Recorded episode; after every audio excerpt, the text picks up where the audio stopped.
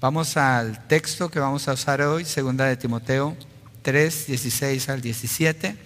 La razón que no estoy en Romanos todavía es porque a principio de año usualmente doy un tema que nos puede ayudar en el resto del año, por lo menos da una perspectiva. Pablo dice allí escribiéndole a Timoteo, toda escritura es inspirada por Dios y útil para enseñar, para reprender, para corregir, para instruir en justicia, a fin de que el hombre de Dios sea perfecto, equipado para toda buena obra. Vamos a orar. Señor, te pedimos dirección, ayuda para comprender lo que estás hablando en nuestras vidas. Oramos, Señor, por las necesidades que hay a nuestro alrededor, pidiendo por tu provisión para nosotros descansar ahora en esta provisión de la verdad de tu palabra. Te lo pedimos en el nombre de Jesucristo. Amén y amén.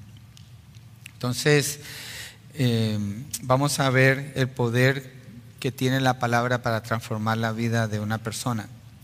Había un hombre, esta es una introducción, que está en la sala de su casa y acaba de instalar un ventilador de los que se ponen en el ceiling. Usualmente nosotros decimos el techo, pero el techo es afuera, pero es el, es el cielo raso.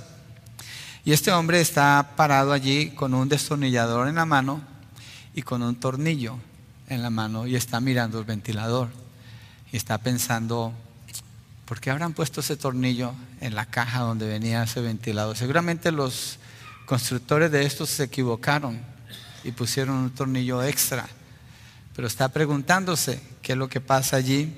Unos segundos después se oye un estruendo del ventilador cae con todo su peso sobre una mesa de vidrio que tiene allí en el centro de la sala y se hace un desastre en su casa.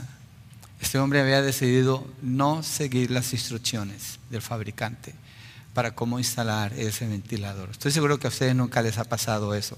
Cuando compran algo, un mueble que hay que armar y deciden poner las partes y mirar las instrucciones. Pero así implica también en nuestras vidas. Estamos entrando en el 2024, es un nuevo año.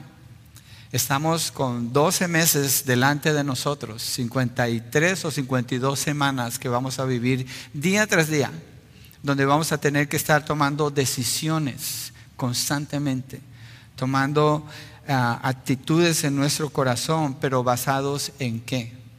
Tiene que ser mucho más que un deseo de feliz año. Tiene que ser mucho más que un buen pensamiento esperando que este año las cosas sean mejores o diferentes. Tiene que ser mucho más que eso. Yo creo que nosotros podemos entrar al año no con una expectativa fugaz o en medio de una neblina, sino con certeza, con el telón abierto completamente, sabiendo cómo tenemos que edificar para al final de este año no terminar frustrados como este hombre que al final tiró el ventilador por la ventana y quedó frustrado, sin ventilador, sin mesa y sin haber logrado lo que él pensaba que podía lograr, pensando que todo estaba bien, en realidad todo estaba mal. Entonces lo que vamos a hacer para ayudarnos con esto es ver tres razones por las que debemos y podemos confiar en la palabra de Dios. Tres razones para confiar en la palabra del Señor. La primera es el origen de la palabra, la segunda es la autoridad de la palabra y la tercera es el poder de la palabra. Y Pablo le dice a Timoteo que toda la escritura es inspirada por Dios. Ese es nuestro primer punto, el origen de la palabra. Toda escritura es inspirada por Dios. Pablo está hablando aquí del origen de la palabra en realidad al usar esta frase. Y el origen de las escrituras es Dios mismo. Dios inspiró su palabra y queremos ver qué significa esto. Las palabras que Dios ha comunicado son inspiradas por Él y ha usado el medio de la escritura, el lenguaje que todos nosotros usamos para comunicarnos, para Él dar a conocer su verdad. Nos ha hablado en los lenguajes que nosotros conocemos. Obviamente tenemos traducciones de la Biblia, pero reflejan lo que es el propósito inicial de Dios al comunicarse como es Él, a presentarse como es Él y el propósito que tiene con la humanidad. Entonces, inspirada se refiere a respirar. La palabra en griego es lo que significa respirar. pero no un respirar inconsciente. Por ejemplo, usted está allí respirando de una manera inconsciente, usted no está pensando en cada vez que inhala o exhala el aire. Pero para hablar, usted tiene que ser consciente y tiene que hacer un esfuerzo. Yo lo estoy haciendo en este momento. Es más, si usted sostuviera su respiración, se tapa la nariz o como usted lo haga, y trata de hablar, no puede hablar, no sale nada, porque el sonido es producido por el aire que fluye de los pulmones, pasa por las cuerdas vocales y sale y su mente obviamente está coordinando para que produzca ciertos sonidos inteligibles. Entonces, cuando Pablo dice que toda palabra es inspirada por Dios, se está refiriendo a que Dios habló su palabra. Es la palabra hablada de Dios. Es la que Él está mostrando allí en las escrituras. Por tanto, es Dios hablando. Si usted quiere, por ejemplo, escuchar la voz audible de Dios, nomás lea la Biblia en voz alta y lo va a estar escuchando. Son las palabras de Dios. Obviamente Él usó escritores para que pusieran esa comunicación con nosotros allí pero la palabra es inspirada. Los escritores no son inspirados, aunque hay un texto que dice o da una referencia que parece que sí. Ahora, si usted mirara la palabra en griego, se sorprendería lo que esa palabra significa, el tipo de uso que tiene. Entonces, quiero hacer alusión a eso también. Entonces, primero que todo, la palabra inspirada son las palabras que Dios habló el Espíritu Santo habló. Eso es lo que tenemos aquí. ¿Sí? Son las palabras mismas de Dios. Ahora miremos un texto en 2 de Pedro 1, 20 al 21, donde dice que eh, Pedro está hablando de la veracidad de la palabra que está por encima de la experiencia de él, que fue testigo de la transfiguración del Señor Jesucristo y no se apoya en su experiencia, de haberlo visto a Él, sino en la palabra, las profecías. Y dice así, verso 20 y 21. Pero ante todo sepan esto, que ninguna profecía, cuando dice profecía no está hablando netamente de profecías, es decir, algún anuncio de algo del futuro, está hablando de la palabra de Dios. ¿sí? Sepan esto, que ninguna profecía de la escritura es asunto de interpretación personal, es decir, no es originada en el hombre por sí solo. Verso 21, pues ninguna profecía fue dada jamás por un acto de voluntad humana, sino que hombres inspirados, esta palabra inspirados es diferente a la que aparece en 2 de Timoteo 3:16. En español se ven iguales, en griego no. En griego son diferentes, son dos palabras diferentes sino que hombres inspirados por el Espíritu Santo hablaron de parte de Dios. Primero que todo, no es ellos generando esto sin la intervención de Dios, aunque ahorita quiero hablar un poquito más detalles en cuanto a esto. Tampoco quiere decir que los escritores fueron inspirados en el mismo sentido que hablaríamos de un artista. Por ejemplo, un cantante sobresaliente, Mozart o Beethoven, cuando hicieron sus composiciones, ellos estaban lejos del, común de las personas en cuanto a su capacidad para producir una obra de arte. Escritores como Shakespeare, que, tiene literatura clásica, es arriba de lo normal, son genios. Se inspiraron, se sentaron a escribir o a componer y produjeron estas obras de arte. No, los escritores de la Biblia no se inspiraron en ese sentido. La palabra inspirar quiere decir llevar en este texto. Acuérdense, hay una diferencia entre segunda de Timoteo 3, 16, 3, 15 y 16 y entre segunda de Pedro 1, 20 al 21. La palabra en español suena igual, en griego la de Timoteo Teogneustos, la de eh, Pedro es fero, son diferentes, son dos palabras diferentes en griego. La palabra que Pedro está usando para decir que hombres inspirados por el Espíritu Santo hablaron de parte de Dios quiere decir fueron llevados, fueron llevados por el Espíritu Santo. Es como un velero. Si usted va en un velero, no tiene motor, tiene que levantar la vela y depende del viento que lo sople y lo lleve. Ese es el sentido de lo que Pedro está hablando aquí. Entonces hay una distinción entre toda palabra inspirada por Dios, respirada por Él. Es lo que Él dijo. A, los hombres fueron inspirados para escribir esos textos. Ellos fueron llevados por el Espíritu Santo a eso. Ahora, ¿qué significa? Que fueron llevados por el Espíritu Santo. No significa que ellos escribieron algo que se les dictó, aunque hay algunas excepciones de eso, como los diez mandamientos. Pero ellos escribieron en base a sus experiencias, en base a la vida que ellos tenían, al lenguaje que ellos conocían, a la educación que ellos tenían. Por ejemplo, en el libro de Amós tenemos un campesino que está escribiendo profecías de Dios. En el libro de Isaías tenemos a un hombre que tiene acceso a la corte real y escribe de una manera elegante, mucho más sofisticada. O tenemos un rey como David que está escribiendo acerca de los salmos o lo que él escribe. Tenemos todo tipo de personas, pero no depende de la capacidad de la persona. Es que el Espíritu Santo, de una manera providencial, los ha llevado a ese punto. Nacieron donde él designó que nacieran, tuvieron los padres que él designó, las experiencias, los vecinos, el lugar, las situaciones y también el deseo de escribir. Entonces, cuando ellos escriben, como Pablo en el libro de Gálatas, es un libro lleno de pasión cuando él escribe. Poco difícil de traducir del griego al español por las connotaciones que mantiene, los cambios drásticos que hay allí porque se ve la emoción de Pablo cuando le dice, Gálatas, insensato, ¿quién, los, ¿quién los engañó a ustedes para que tengan otro evangelio? Entonces se ve que es Pablo escribiendo, no por su propia inspiración, sino llevado por el Espíritu providencialmente para lidiar con un problema que tienen las iglesias en Galacia. Y la carta contiene exactamente las palabras que Dios quiso que estuvieran escritas allí.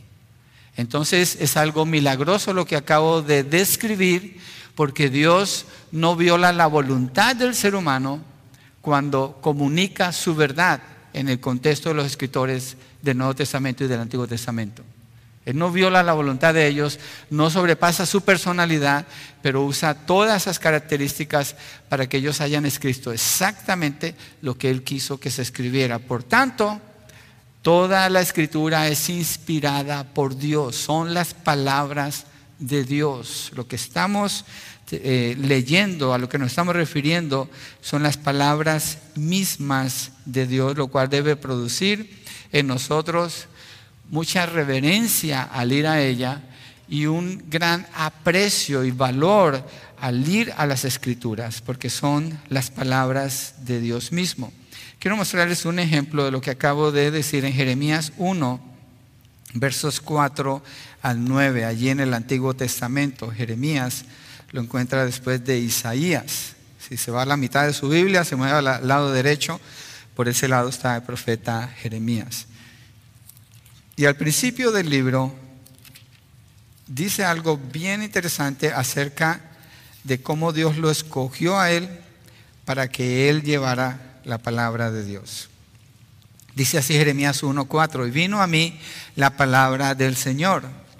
Y dice así, verso 5, antes que yo te formara en el seno materno, te conocí, y antes que nacieras, te consagré, te puse por profeta a las naciones. ¿Escogió Jeremías escribir la palabra de Dios?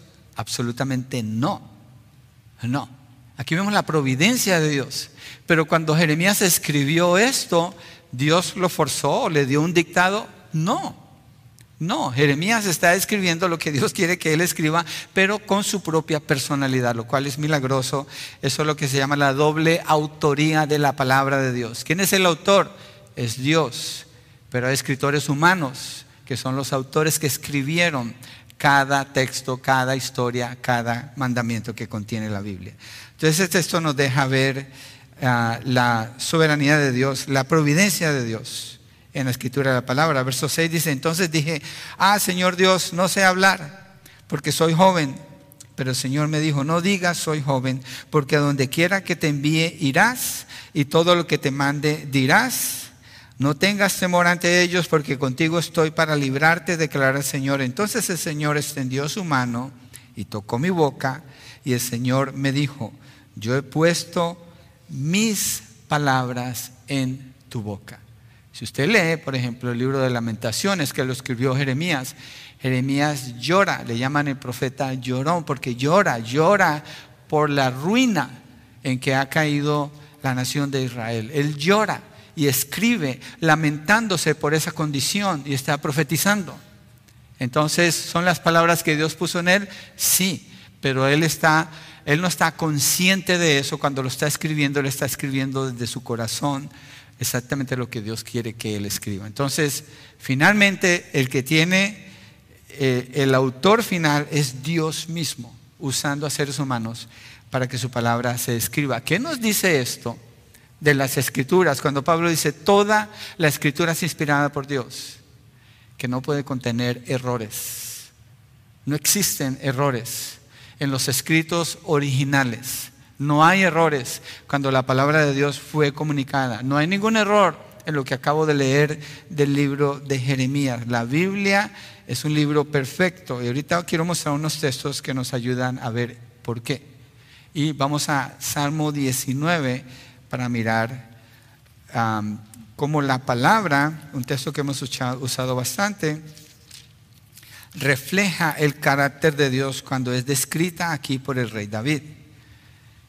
Entonces, el rey David, cuando escribe este texto, él no está copiando algo que Dios le mostró, él no está siguiendo un dictado que escucha de Dios, él está hablando de lo que conoce de la verdad de Dios, pero es el Espíritu Santo el que lo ha llevado allí y cuando él escribe está poniendo exactamente las palabras que Dios quiso que él pusiera. Y dice así, Salmo 19, versos 7 al 9. La ley del Señor es perfecta, que restaura el alma. El testimonio del Señor es seguro, que hace sabio al sencillo. Los preceptos del Señor son rectos, que alegran el corazón. El mandamiento del Señor es puro, que alumbra los ojos. El temor del Señor es limpio, que permanece para siempre. Los juicios del Señor son verdaderos, todos ellos justos. Nada hay que se pueda describir como lo que acabo de leer. No existe tal cosa. Hay gente que piensa que compró un carro y dice, este carro sí es perfecto, este carro no me va a dar problemas. Mírelo en 10 años y ya quiere otro carro. Ya está gastado, ya no le sirve. Y algunos que los compran nuevos les hacen recall. Bueno, eh, para, para una, una comparación, la palabra de Dios en cambio es perfecta. Perfecta quiere decir sincero, completo, infalible. Nunca comete errores. Todo lo que dice es verdad es completa, no se le puede ni añadir ni quitar nada. No se puede hacer nada con la palabra para modificarla. No se puede hacer nada. El predicador usó una ilustración que John MacArthur usa en uno de sus mensajes cuando dice que el predicador es como un mesero, que recibe, el mesero va y recibe la comida del chef y la lleva a la mesa donde están los que se la van a comer. Imagínese un, un mesero que reciba la comida y diga, nah, esto hay que ponerle más sal, nah, esto le falta eh, pimienta, o le voy a poner unos chiles porque no le pusieron chiles. Arruinó la comida. El pastor entrega la palabra así como es, no la puede modificar. El creyente tiene que ir a la palabra con esa actitud, recibirla como Dios la dio sin modificarle nada, no se le puede quitar ni añadir. Es, más, ella misma lo advierte. Dice que el testimonio del Señor es seguro. Quiere decir perdurable, firme, confiable, permanente. Dice que es recto, justo, bueno, derecho. Si usted cuelga un cuadro que le pudiera quedar chueco, y normalmente quedan chuecos, especialmente si es un cuadro grande, pero usted pone un nivel en la parte de arriba, es una reglita que tiene una burbujita dentro de un líquido. Usted lo pone, le da la medida exacta que da derecho. La palabra de Dios es ese nivel, así es es el, estándar, es la medida. Por eso dice que es recto. Los preceptos del Señor son rectos. Dice que los mandamientos del Señor son puros, es decir, sin defecto, que es limpio, es un sinónimo de puro, moralmente limpio, es una referencia a la santidad de Dios. La palabra toda es inerrante, es santa, es pura, es perfecta. ¿Por qué? porque Dios es recto, es puro, es limpio, es seguro, es perfecto. Fíjense que esta descripción de la palabra de Dios es una descripción del carácter de Dios, es lo que es. Verdadero, quiere decir fiel, firme, confiable, honesto. Es como cuando usted pone una estaca o se pone una estaca y esa estaca no se mueve y sostiene lo que va a sostener y si hay demasiada fuerza se quiebra la cabeza pero la estaca se queda allí. Así es la palabra del Señor, no falla. Hoy cantamos un canto nuevo en la escuela dominical que nos está enseñando Israel. Y es precioso. Se refiere al Señor Jesús como el ancla. El ancla, cuando la ponen, es lo que detiene para que el barco no se mueva, para, no se vaya para ningún lado, lo detiene allí, lo afirma. Jesucristo es nuestra ancla. La palabra de Dios es fiel, firme, confiable, como un ancla que no va a fallar. Entonces la palabra de Dios, la Biblia, inspirada toda por el Espíritu Santo, es suficiente para llevar a cabo el propósito de Dios en su totalidad porque refleja el mismo carácter de Dios. Por tanto, hablar en contra de la palabra de Dios es hablar en contra de Dios. Dudar de lo que dice la palabra es dudar de Dios. Negarse a leer la palabra de Dios es negarse a escuchar a Dios. Es lo que es. Necesitamos la palabra de Dios, no necesitamos nada extra. Es la palabra inspirada por Dios en su totalidad.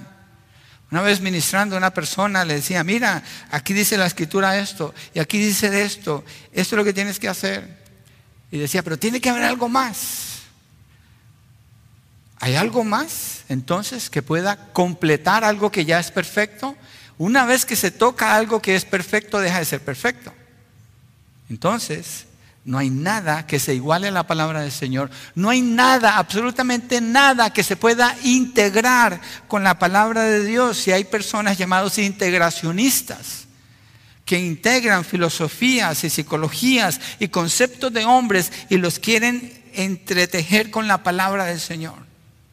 Y decir, oh, es que la palabra no complementa esto, el hombre necesita esta parte. Al hacer eso, ya la palabra no es limpia, ya no es pura, ya no es buena, ya no es perfecta, se convirtió en algo más. La palabra del Señor se sostiene por sí misma, es la palabra inspirada por Dios en su totalidad, desde Génesis 1.1 hasta Apocalipsis capítulo 22, el verso final. Entonces podemos confiar plenamente en la palabra de Dios. Y no es una confianza ciega, porque la fe no tiene nada que ver con ser ciego, al contrario, la palabra abre nuestros ojos, aquí mismo dice, ilumina, aclara, da salvación, da vida, da sabiduría, da entendimiento, nos muestra. Por eso el año lo podemos empezar no a ciegas, con un buen deseo, sino sabiendo sabiendo cuál es el camino, el camino lo tenemos aquí en la palabra del Señor. Podemos confiar porque son las palabras de Dios mismo. La hemos recibido, se nos ha dado su revelación por medio del Espíritu Santo. Tenemos en la palabra de Dios lo más valioso que cualquier persona pudiera tener. Nuestro anhelo de querer tener algo valioso este año. ¿Para qué si ya lo tenemos?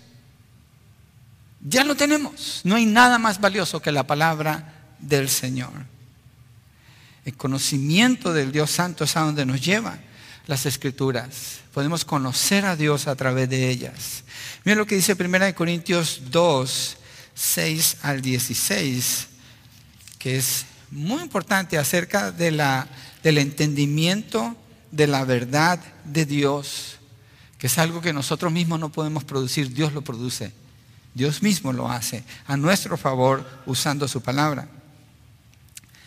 En, oh, perdón, me fui a primera de Corintios, a segunda es primera, primera de Corintios 2, 6 al 16. Dice, sin embargo, hablamos sabiduría entre los que han alcanzado madurez, pero una sabiduría no de este siglo, ni de los gobernantes de este siglo, que van desapareciendo. Pablo se está refiriendo a la palabra.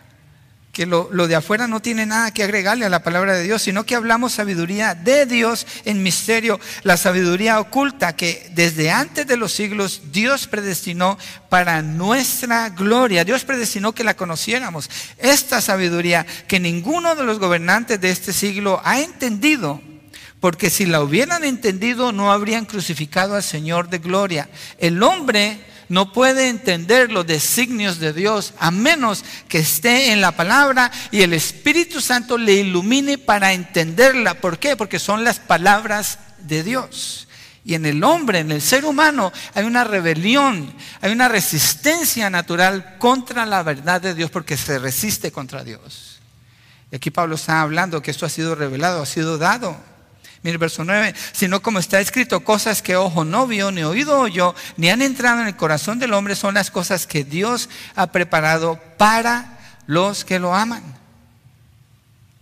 Pero Dios nos las reveló por medio del Espíritu porque el Espíritu todo lo escudriña aún las profundidades de Dios, porque entre los hombres, ¿quién conoce los pensamientos de un hombre, sino el Espíritu del hombre que está en él? Asimismo, nadie conoce los pensamientos de Dios, sino el Espíritu de Dios. Y nosotros hemos recibido no el Espíritu del mundo, sino el Espíritu que viene de Dios para que conozcamos lo que Dios nos ha dado gratuitamente. Dejémoslo hasta allí.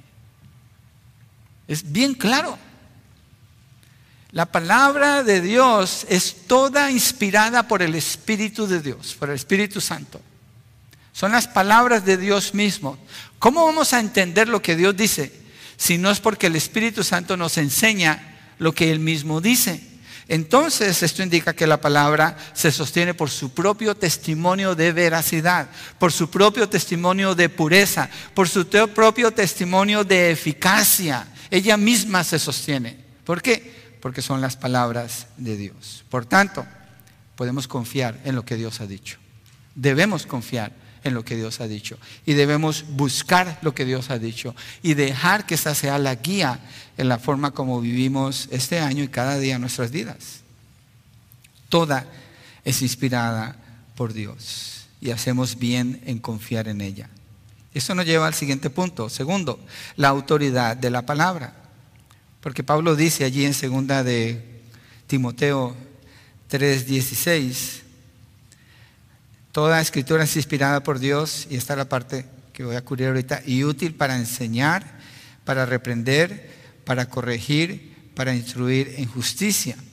Ahora, él está diciendo que la palabra es útil para hacer estas cosas. Pero si la palabra de Dios es útil, quiere decir que la palabra de Dios tiene la autoridad para hacer esto. Si no tiene autoridad, no puede producir esto. ¿sí? Entonces necesitamos mirar un poquito acerca de la autoridad de Dios. Dios creó todas las cosas. ¿Cómo las creó? Dios habló. Dios habló, Dios dijo, sea la luz. Dios dijo, sean las lumbreras o las estrellas. Dios dijo, sea cada cosa que existe, Dios dijo y fue hecho con su palabra, hizo las cosas. ¿Cuánto esfuerzo le tomó a Dios para hacer la creación en seis días? Ningún esfuerzo. Ningún esfuerzo. ¿Tenía algo Dios para usarlo como material que lo pudiera moldear y entonces sacar la creación? No, nada. Eso es lo que se llama ex nihilo, de la nada. Dios hizo la creación, Dios habló y fue, porque Él es el creador. Entonces de Él surgen todas las cosas por su palabra. Ahora, cuando Dios hace la creación, estoy hablando de la autoridad de la palabra de Dios. La autoridad de la palabra de Dios no termina cuando Él dice que sea algo y entonces es. La autoridad de la palabra de Dios continúa, porque el libro de Hebreos dice que Él sostiene todas las cosas con su palabra de su poder. ¿Qué significa esto? Si Dios parara de desear que el sol está donde está, el sol dejaría de ser. Y lo podemos comprobar en segunda de Pedro, cuando Pedro habla del final de la creación, cómo va a ser, es cuando Dios deja de desear, entonces se desintegra el átomo y se produce una explosión masiva, porque todo está hecho de átomos y se consume con el fuego. Entonces Dios con su palabra hizo la creación porque tiene autoridad y con su palabra de autoridad sostiene la creación. No es como algunos teólogos quieren decir que Dios hizo la creación, le dio cuerda como un reloj de, de cuerda y la dejó y ahí está el reloj y va un momento en que se va a parar por sí mismo. No. La creación está gobernada por las leyes naturales que Dios creó o estableció para que la sostengan. Pero es Dios detrás de todo esto. Es más, mencioné el átomo, si estudiáramos el átomo los científicos jamás han podido explicar de dónde sale la energía que está en el núcleo del átomo. No saben contestar esa pregunta. Y es muy fácil. Dios sostiene todas las cosas con su palabra de autoridad, Hebreos capítulo 1. ¿Y cuándo deja de ser el átomo? Segunda de Pedro, cuando todo va a ser consumido por el fuego, con una gran explosión, dice la palabra del Señor. ¿Qué significa eso? Si usted desintegra el átomo, produce una reacción atómica. Ese es el concepto de las bombas atómicas. Entonces toda la creación deja de ser y Dios hace una nueva creación, como dice allí al final. Entonces, la palabra de Dios tiene autoridad. Cuando leemos que Dios habló y fue hecho, nuestra parte es creerlo, así como es dicho allí, porque es Dios el que está hablando. Dice que hizo toda la creación en seis días y el séptimo día descansó para santificarlo porque había terminado toda la creación. Pero él sigue sosteniéndola con su palabra de autoridad. Bien interesante que en 1903 un científico descubrió los cinco elementos que sostienen toda la creación o el matrix de la creación. Y el primero de ellos es el tiempo, lo he mencionado antes, yo no soy científico, pero creo que se ve claro, ah, es eh, el tiempo, la fuerza, la acción, el espacio y la materia. En 1903, y fue tenido como un héroe en la ciencia por haber descubierto que ese es el matrix o que, lo que gobierna el universo. Pero usted va a Génesis capítulo 1, verso 1, dice, en el principio, ese es el tiempo, Dios, esa es la fuerza, creó, esa es la acción, los cielos, ese es el espacio y la tierra, esa es la materia. Allí está. Génesis capítulo 1, verso 1. Allí está. Allí está. La palabra de Dios es efectiva, es precisa, sin error, en asuntos de ciencia, en asuntos de fe, en todo tipo de asunto. La palabra de Dios es exacta, es perfecta. No contiene ningún error. Hay quienes acusan la palabra de Dios diciendo que solamente sirve para asuntos de fe, pero no en asuntos de ciencia. Si usted la verifica, se da cuenta que sí es exacta. Los números que contiene, las fechas que contiene, los lugares geográficos que contiene la palabra de Dios la autoridad de Dios reflejada allí no puede tener errores porque entonces tendríamos que decir que Dios no tiene autoridad. Y si decimos eso, entonces no podemos confiar en la palabra. Y si no podemos confiar en la, la palabra, no podemos ser cambiados. Y necesitamos ser cambiados, transformados. Necesitamos ser transformados. Y eso es lo que Pablo dice que la palabra puede hacer. Entonces, Dios tiene autoridad en su palabra, su palabra es la autoridad de Dios, toda la escritura es inspirada por Dios, así que nuestra parte es estar sujetos a ella. ¿A qué parte de ella? En su totalidad, sin excepción. Nos conviene conocerla y obedecerla, entendiendo, claro, si un texto está hablando una narrativa de un asunto específico para un lugar específico. No copiamos lo que dice allí, pero sí usamos el principio que encontramos allí cómo obedecer. Es lo que nos ayuda mucho los grupos de hogar. Mire, voy a poner una ilustración. Yo hace algunos años atrás me tiré de un paracaídas y iba amarrado con otra persona, un instructor, una instructora en ese caso. Eran 13 mil pies de altura. Pero imagínense que una persona que se tira de un paracaídas empieza a cuestionar, ¿quién haría este paracaídas? ¿Será que sí funciona? ¿Qué calidad tendrá? Mm, quién sabe, yo como que dudo de esto, y que esa persona se empiece a pelear con el que hizo el paracaídas. Y en su pelea está cayendo a 90 millas por hora frente a la tierra. Nadie piensa así. porque sabe que su vida depende de ese aparato. Entonces lo abre para que le sostenga y pueda descender de una manera segura. La palabra de Dios así es. Es el paracaídas que usted tiene puesto para este año avanzar. Yo no sé a cuántas millas por hora hasta el final de este año y decidir cómo vive cada día. Ahora, si usted cuestiona lo que Dios le dio, que es la palabra de Dios, usted está cuestionando al que le dio la palabra, que es Dios. Y va a terminar estrellándose muchas veces y terminando en destrucción como el hombre que puso el ventilador en su casa y no miró las instrucciones. Yo creo que si usted es el que se tira del avión, usted no entraría en contienda con ese paracaídas ni con el que hizo el paracaídas. Usted lo abriría confiando que le va a llevar seguro hasta el final. Cuando Pablo describe que la palabra de Dios es útil para enseñar, ¿por qué no abre paracaídas? Cuando Pablo dice que la palabra del Señor es útil para reprender, ¿por qué no lo abre? Cuando dice que es buena para corregir e instruir en justicia, ¿por qué no lo abre? ¿Dónde va a encontrar algo que le pueda corregir para que usted camine derecho? Son las palabras de Dios. Dios le creó a usted, Dios nos creó a todos y Él nos habla para que vivamos para su honra y para su gloria, pero tenemos que estar bajo su autoridad. Es como la salvación. Mire, cuando una persona es salva, no es suficiente con que una persona diga, oh sí, yo creo y repita una oración. Una vez le dije a una persona, es que tienes que confesar a Cristo. Y dijo, sí, yo confeso a Cristo. Dice, pero tienes que confesarlo como Señor y Salvador. Dijo, sí, yo lo confeso como Señor y Salvador. Y pero es que tu vida no refleja lo que tú estás diciendo. No se trata de repetir unas palabras. Tu palabra no tiene autoridad. La autoridad la tiene la palabra de Dios y lo que describe es que el que está bajo la soberanía de Cristo lo declara, lo confiesa como Señor, porque es un esclavo de Él, vive para Él, por tanto se guía por sus palabras.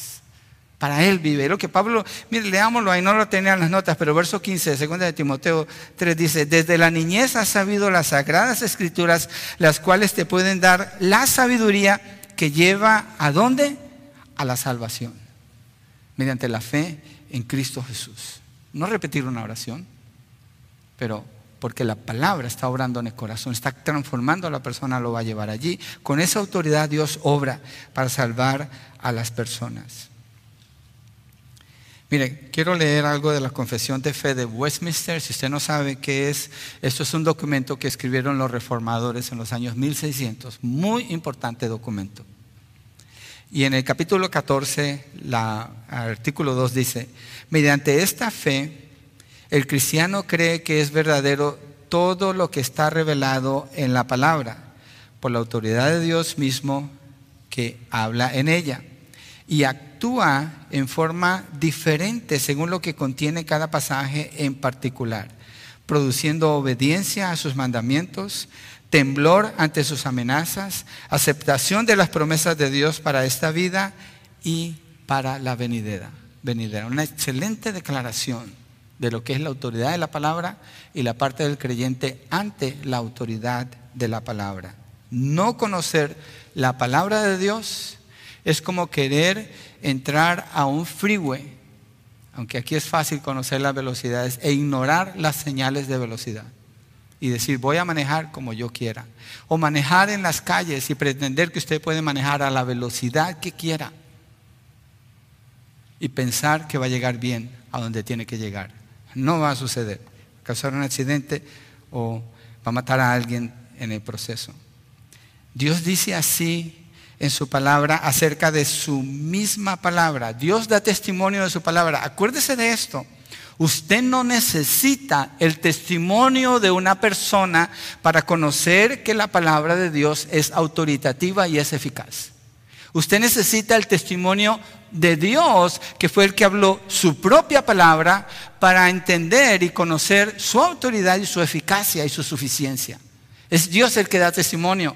Este libro aunque fue escrito por seres humanos, fueron inspirados por el Espíritu de Dios o llevados a escribir lo que Dios respiró, lo que Dios habló, son las palabras de Dios.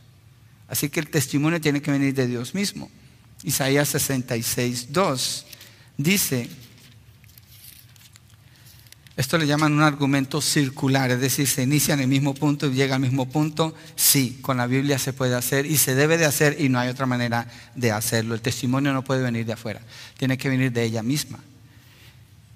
Isaías 66, 2 dice, todo esto lo hizo mi mano y así todas estas cosas llegaron a ser, declara el Señor, pero a este miraré, al que es humilde y contrito de espíritu y que tiembla ante mi palabra. ¿Cómo le dirá el barro al alfarero, ¿por qué me hiciste así? ¿O por qué me hablas así? ¿Puede hacerlo? Sí, pero solamente refleja arrogancia.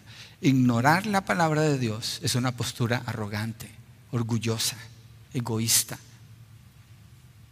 Y solamente le va a llevar a la muerte espiritual en la eternidad.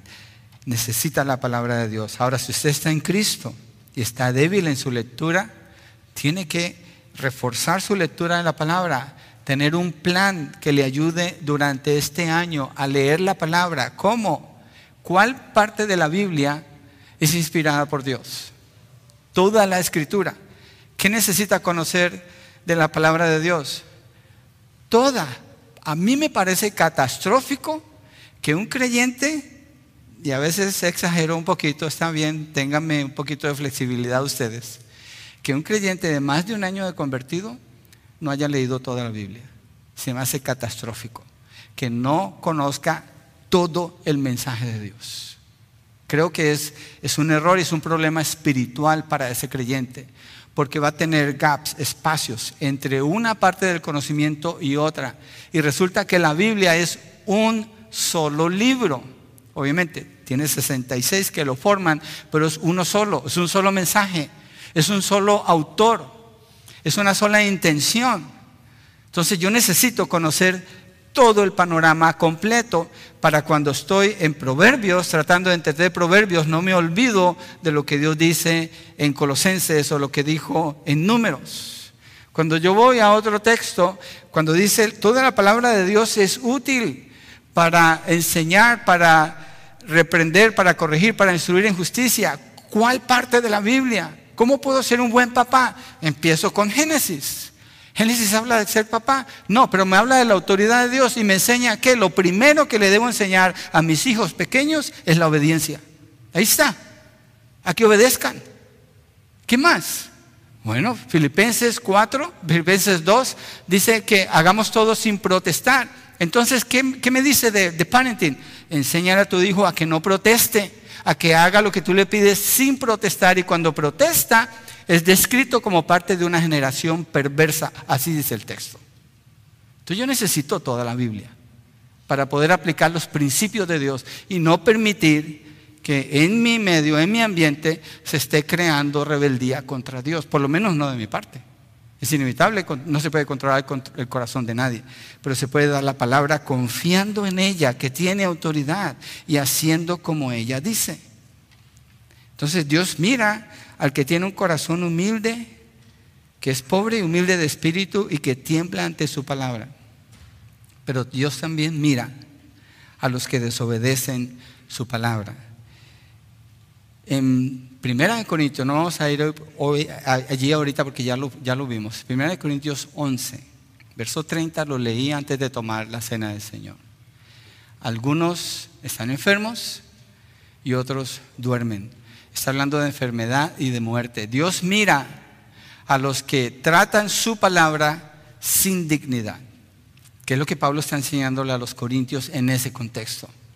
Dios mira al que le obedece, pero también mira al que lo desobedece que habla de muerte. Hechos capítulo 5, versos 1 a 11. No lo voy a leer por cuestión de tiempo, pero dice que eh, eh, Bernabé dio una donación a Dios de todo lo que él tenía porque creyó que era lo correcto en ese contexto. No estoy diciendo que copiemos eso. Pero Ananías y Zafira queriendo quedar bien. Por eso le dije ahora, no tome la cena del Señor pensando que usted tiene que quedar bien con alguien. Ellos queriendo quedar bien dieron no lo que costaba la propiedad, sino otro valor. Y Pedro le dice, ¿por qué le mentiste al Espíritu Santo? Y Dios mató a Ananías. Y después, unas horas después, entran, la esposa le hace la misma pregunta, ella admite la misma mentira que su esposo y el Espíritu Santo la mata a ella en ese momento.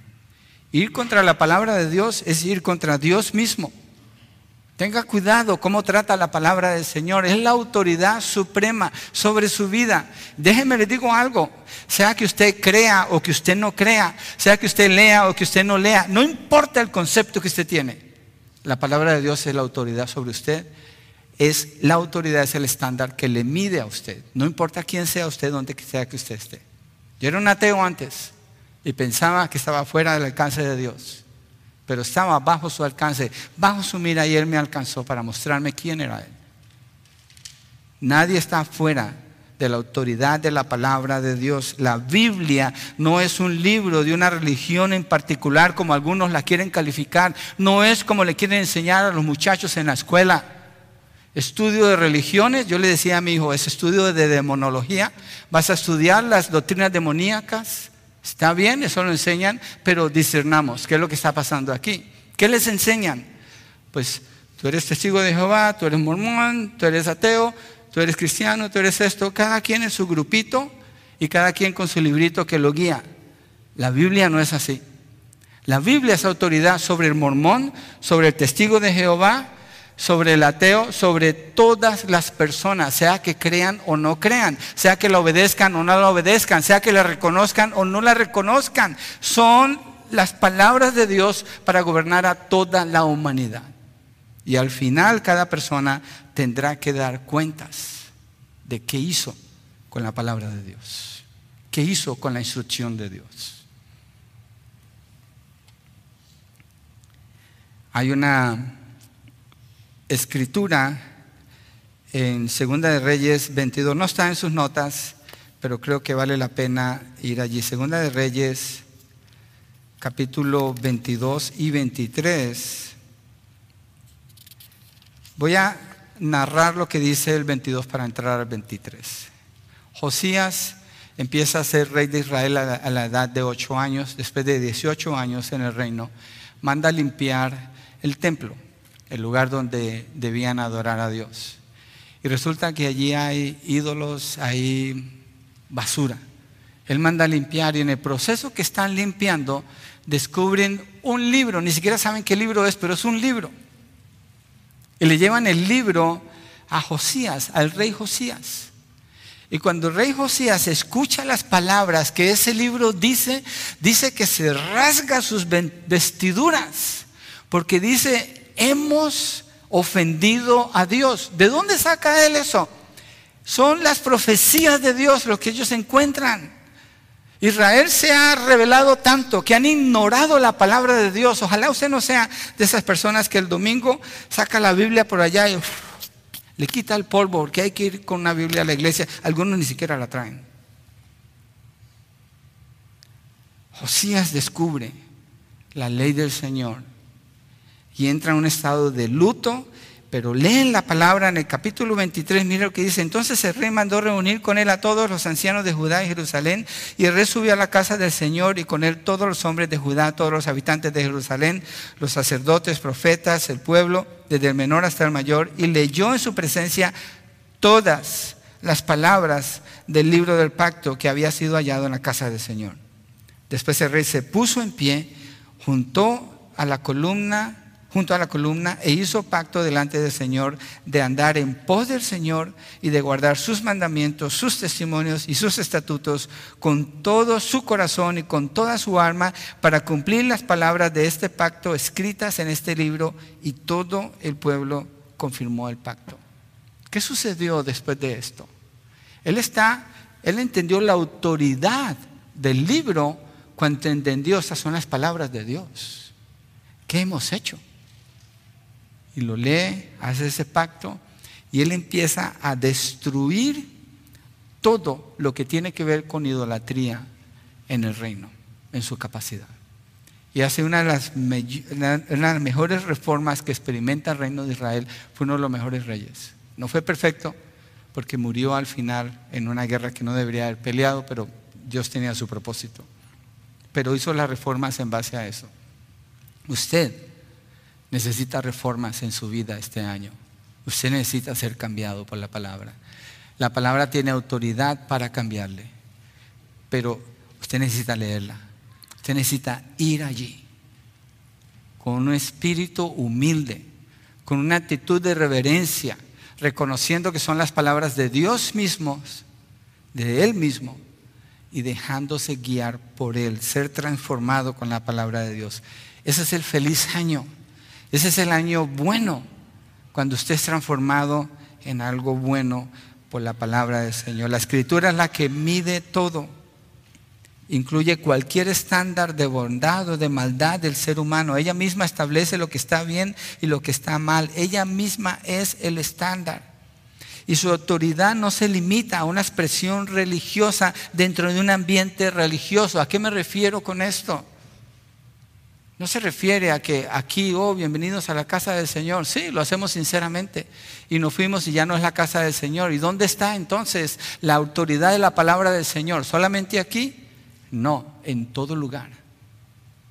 En todo lugar, hasta cuando usted se está cepillando los dientes. ¿Por qué digo eso?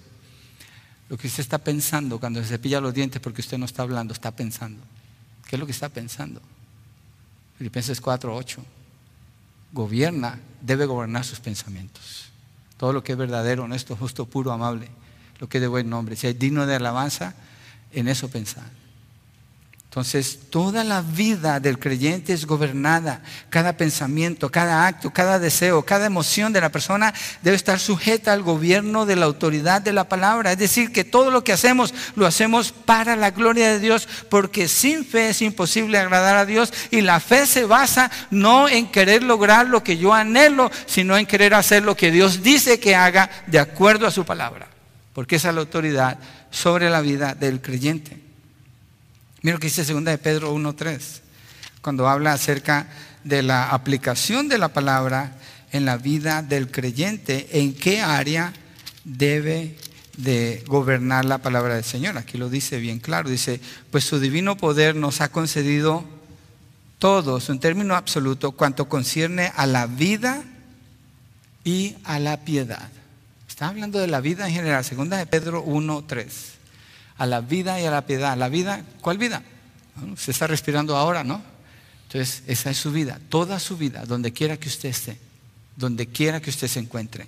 La palabra de Dios es suficiente, es completa, es eficiente, es perfecta, es limpia para guiarle, para vivir para la gloria y la excelencia de Dios. ¿En qué áreas aplica?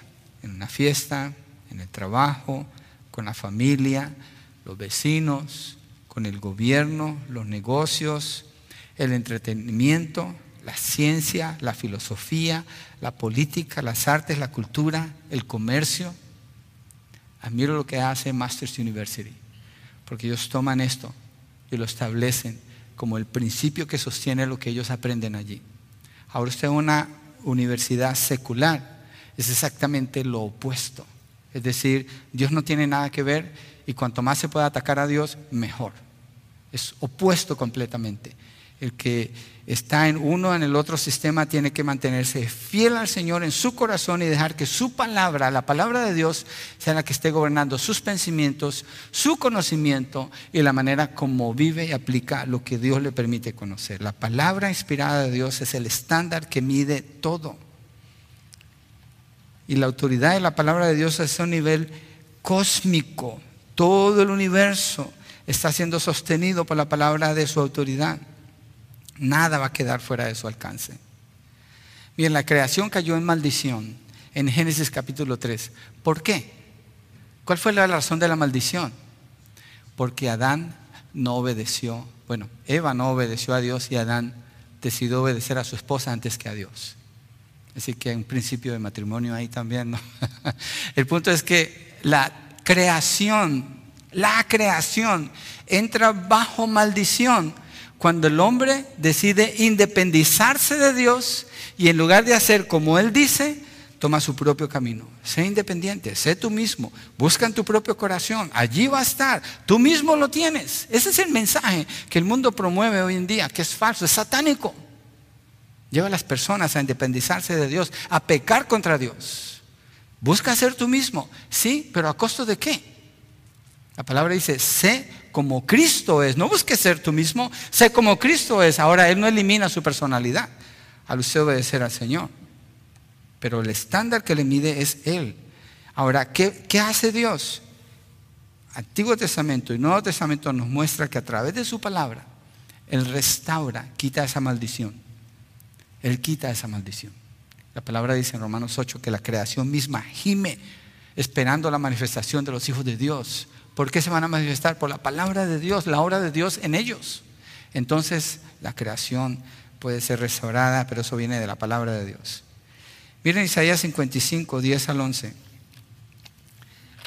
para que miremos la autoridad de la palabra de Dios, cómo está relacionada con la eficacia de la palabra de Dios, la infalibilidad de la palabra de Dios. No falla, no es errónea, es poderosa, es autoritativa. Isaías 55, 10 al 11 dice, porque como desciende de los cielos la lluvia y la nieve, y no vuelven allá, sino que riegan la tierra, haciéndola producir y germinar, dando semilla al sembrador y pan al que come, así será mi palabra que sale de mi boca, no volverá a mí vacía, sin haber realizado lo que deseo y logrado el propósito para el cual la envié.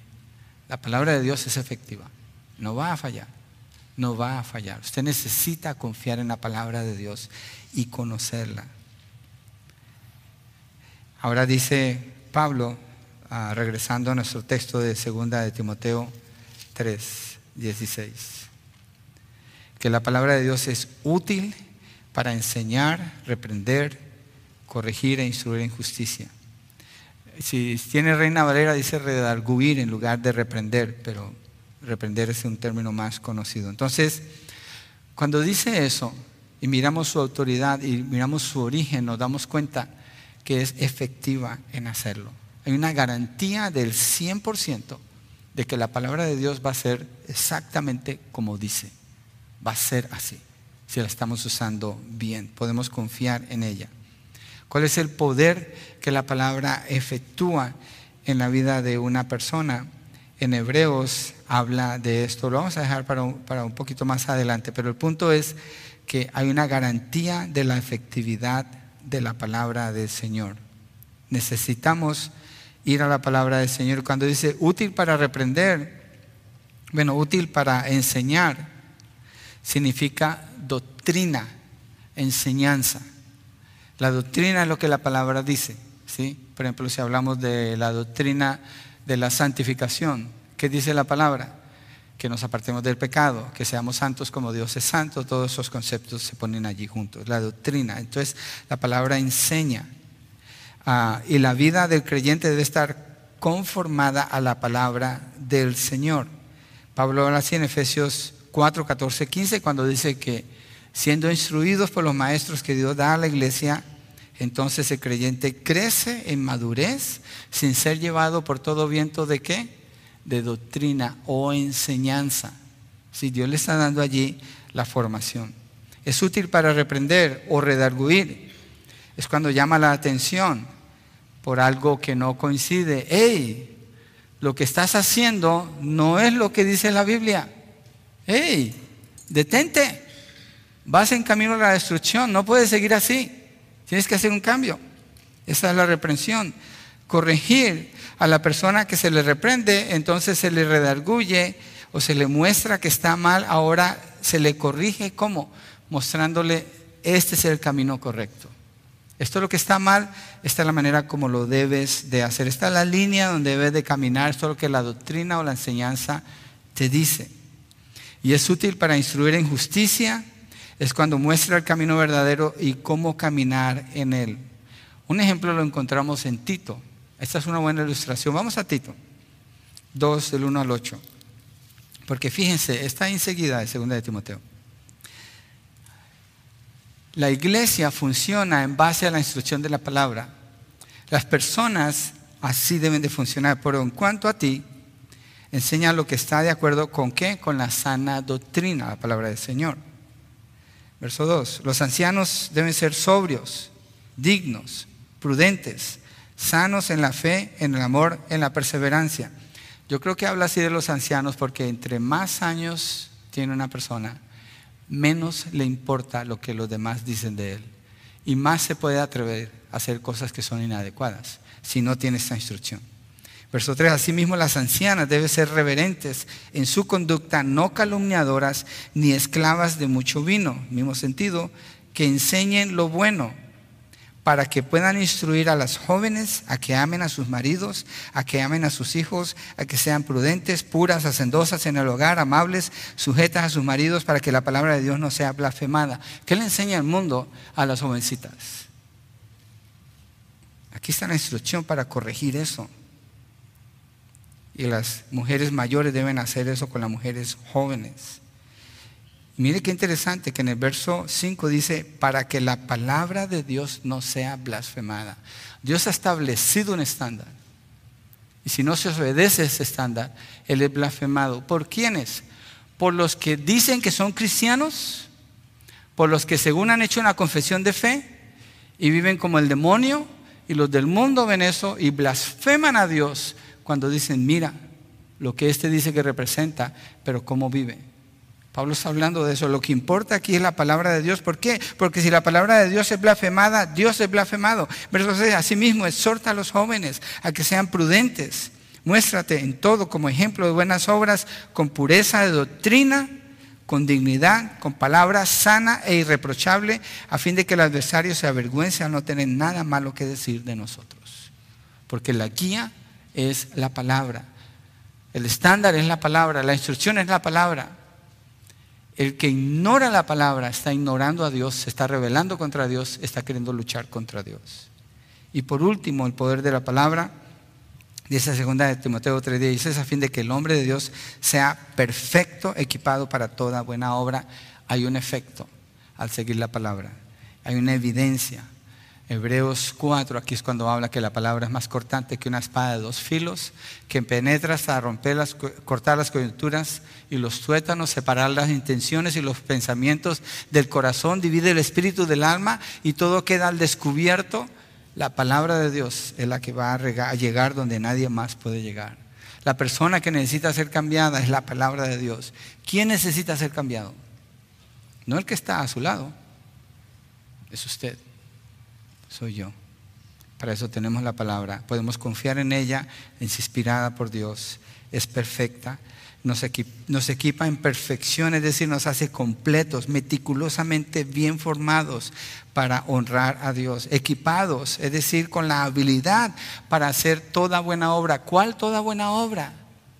Las que Dios preparó de antemano para que anduviéramos en ella, de acuerdo a Efesios capítulo 2. Y Pablo usa la palabra allí en ese verso 17, a fin de que el hombre de Dios sea perfecto, equipado para toda buena obra. En el verso 16 dijo, toda escritura es inspirada por Dios y útil para enseñar, para instruir. Usa la palabra toda o totalidad, que es un absoluto, varias veces para referirse a la palabra de Dios. No hay nada extra fuera de allí. El mismo apóstol testifica de la suficiencia y el poder de la palabra en segunda de Timoteo, allí mismo, en el capítulo 1, verso 2 y el verso 7. Perdón, es el capítulo 4, verso 2 y verso 7. Este es el testimonio del poder de la palabra. Mira lo que dice. Predica la palabra, le dice a Timoteo. Insiste a tiempo y fuera de tiempo, amonesta, reprende, exhorta con mucha paciencia e instrucción. Esta es una vida de un joven dedicada a la palabra. Ahora mire lo que él dice en el verso 7.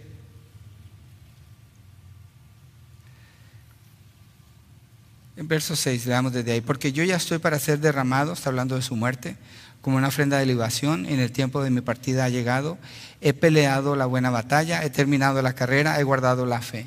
¿Qué significa he terminado la buena batalla? He peleado he, terminado la carrera. ¿Qué significa? He andado en los preceptos de Dios, he obedecido a lo que Dios dice, estoy terminando mi vida, estoy en mis últimos días y el récord que queda es que fui un hombre que obedeció a la palabra del Señor. Esa es una vida bien vivida. Usted va a terminar este año un día y va a decir, y puede decir, y puede decir del año pasado, Usted corrió la carrera de la fe. Usted terminó la, el camino que tenía que caminar. Solamente se obedeció lo que Dios decía. Y así es la planeación que tenemos que hacer de este año. No sea como el hombre que no leyó el manual de cómo instalar el ventilador y causó un desastre en su casa. Conozca el manual. Siga las instrucciones. Son la palabra de Dios. Puede confiar en ella. Es toda inspirada por Él. Es autoritativa. Es útil para moldear y transformar su vida para que dé fruto estando plenamente preparado, equipado para toda buena obra. Es la palabra de Dios, la única que le va a cambiar a usted. Es la única que le va a cambiar a usted. Usted es el que necesita cambiar. Piense en eso. Dios lo llama a que conozca más a Dios a través de la palabra, a que viva por ella, a que llegue hasta el fin de sus días proclamándola y midiendo sus pasos solo por ella. Es soberana, es poderosa, es suficiente. Es lo que usted necesita cada día de este año 2024 para ser útil, para ser fructífero en el reino de Dios. Pero esa decisión la tiene que tomar usted. Yo le suplico que la tome hoy y que haga un cambio, que haga la palabra parte de su vida, todos los días de su vida. Vamos a orar, ¿por qué no nos ponemos de pie? Y le pedimos al Señor que nos ayude a apreciar su palabra como lo que es, a obedecerla, a vivir de acuerdo a ella, para que Él sea exaltado. Señor, gracias por la instrucción que encontramos en tu palabra por la libertad, Señor, tú dijiste, conoceréis la verdad y la verdad os hará libres. Es libre el que conoce tu palabra. Para escoger agradarte a ti es libre. Para decir no al pecado. Señor, oro por quienes no conocen tu palabra. No les interesa tu palabra. Que tú les despiertes, Señor. Esa es una obra tuya. Que tú les llames que puedan escuchar tu voz para que vengan a tus pies, Señor, y hallen en ella, en tus palabras, un deleite para caminar contigo. Y oro por la iglesia, Señor, que nos fortalezcamos en la fe a través de conocer bien lo que dice toda la Biblia, que la memoricemos, la meditemos y la pongamos en práctica este año. Y oro, Señor, por el poder que tu palabra tiene a través del mensaje del Evangelio para salvar al que está perdido en sus pecados. Que seamos fieles en entregar ese mensaje desde tu palabra, Señor, confiando en tu autoridad, en tu poder para transformar las vidas. Señor, ayúdanos a vivir este año de acuerdo a lo que tú dices aquí, Señor, en el nombre de Jesucristo. Amén y amén.